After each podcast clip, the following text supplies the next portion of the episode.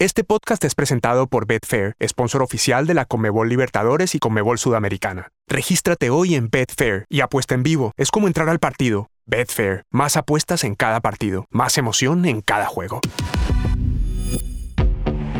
Todos los equipos campeones dejan su huella en la memoria de sus hinchas. Por eso, en el episodio de hoy vamos a repasar todas las estadísticas, datos y curiosidades del último campeón que alcanzó la gloria eterna en el Estadio Centenario.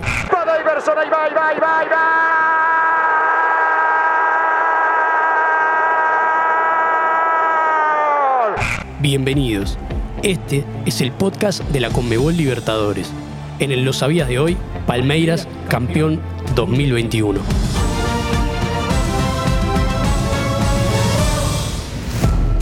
Bienvenidos a un nuevo Lo Sabías, el podcast de curiosidades e hitos de la Conmebol Libertadores. Emanuel Cerrulla junto a Seki Yer. Seki, ¿cómo estás? Muy bien, vos, Emma. Tenemos campeón tenemos campeón, estamos más relajados, ¿no? Porque ya, ya está definido y falta un tramo todavía para que esté el sorteo de la fase de grupos. Se están terminando de definir quién se clasifica a la próxima Conmebol Libertadores. Es así, ahora cada día que pasa hay un nuevo video, ¿viste? Del campeón, el ángulo que nadie vio y eso a mí me encanta. Sí, ¿no? Y además me gusta que ya empecé a ver que hay grafitis en Sao Paulo. La otra vez vi en un bar que se llama El Fútbol a Sol y a Sombra, pero que es un bar que queda en Sao Paulo, que ya está escrito en, la, en el baño, en la puerta del baño está todo el relato del gol de Diverson. Mirá, no, lo vi todavía, así que lo, voy a, buscar. Hoy traemos datos y estadísticas justamente del campeón de Palmeiras, eh, lo que fue su paso en la Conmebol Libertadores 2021.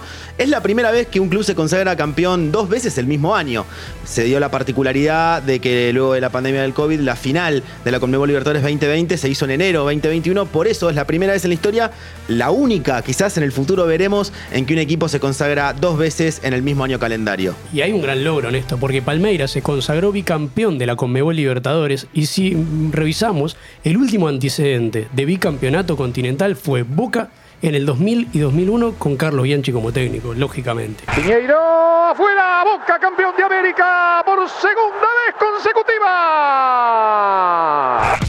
Tengo acá los datos que me aporta la producción. Eh, San Pablo también tiene un bicampeonato. Boca tiene dos, porque también salió campeón en el 77-78. Independiente, me canso de contar. Pará, pará, pará, pará. Paremos, paremos. Porque también hay una cosa de la nueva época. Digo, hay un mérito que tiene San Pablo y que tiene Boca y que tiene Palmeiras, que es que la copa la ganan desde el comienzo hasta el final. Es verdad. Antes los campeones ingresaban o en semifinales o ingresaban en octavos de final. Ojo, hay un mérito, ¿eh? porque hay muchos campeones que no pudieron repetir. Pero desde la década del 2000, sobre todo en la, segunda parte del 2000, se entra desde el comienzo, igual que todo. Palmeira la ganó de punta a punta, de punta a punta de nuevo. En el raconto de equipos que también consiguieron el campeonato previo a lo que vos comentabas de la década del 90, del 80, incluso del 70, está Estudiantes, Santos y Peñarol, el, equipo uruguayo. Es la segunda vez que Palmeiras llega dos veces consecutivas a la final de la Conmebol Libertadores. Palmeiras disputó las finales de 1999 y 2000 de la mano de Luis Felipe Scolari, donde en el 99 vence a Deportivo Cali y en el 2000 pierde con Boca, justamente eh, una de las copas que eh, provocó que Boca consiga ese bicampeonato, pierde por penales, frustrando la posibilidad de bicampeonato justamente del Verdolaga. Bueno, en esta reciente consagración ante Flamengo, Palmeiras pudo terminar con su mala racha de finales en el centenario. En 1961 fue subcampeón cayendo en la final ante Peñarol. Me acuerdo que el otro día ahí en Montevideo nos cruzamos con un tipo que había estado en esas finales y en el 68 perdió ante Estudiantes. El tercer partido de desempate fue en el Centenario. La época que había partido de desempate en, en las finales, el equipo de Juan Ramón Verón se consagra campeón. Palmeiras se consagró tres veces campeón de la Conmebol Libertadores. El verdad lo obtuvo en 1999, 2020 y 2021. Vamos a hacer ahí un ping-pong de datitos, de estadística, para ver bien cuál fue digamos, el rendimiento final de Palmeiras en esta Conmebol Libertadores de 2021? Vamos nomás. De movida, 29 goles a favor, 3 de cabeza y solamente 2 de penal. Hablamos de goles, hay que mencionar a Ronnie, que fue el goleador con 6 tantos. Lo sigue Rafael Veiga, que marcó en la final, quedó con 5. Bueno, para mí una de las grandes figuras de Palmeiras fue Gustavo Gómez, que es también el jugador con más pases registrados 494. ¿Quién contó esto, no? Me imagino ahí las estadísticas. Le mandamos saludos a la gente de, de, Opta que siempre tiene las estadísticas de la competición.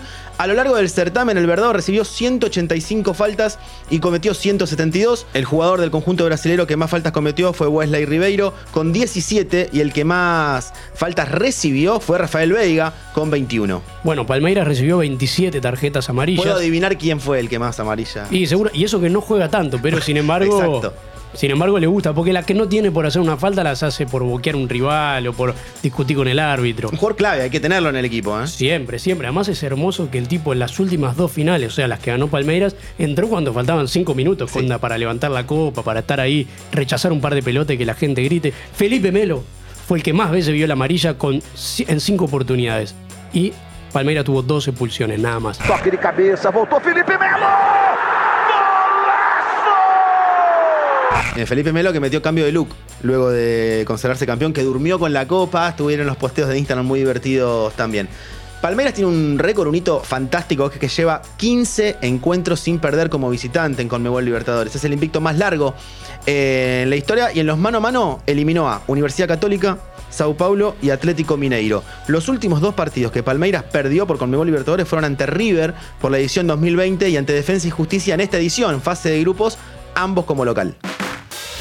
Sobrados estuvieron en los festejos, ya acostumbrados a campeonar, se podría decir. Durante la consagración se dio un hecho particular. Gustavo Escarpa subió a recibir la medalla de campeón con una patineta en la mano y no la soltó durante toda la celebración. El mediocampista en varias ocasiones mostró en sus redes sociales videos andando por las calles de San Pablo en skate y esta vez mostró su fanatismo por la consagración de la Conmebol Libertadores y anduvo con su patineta en la mano.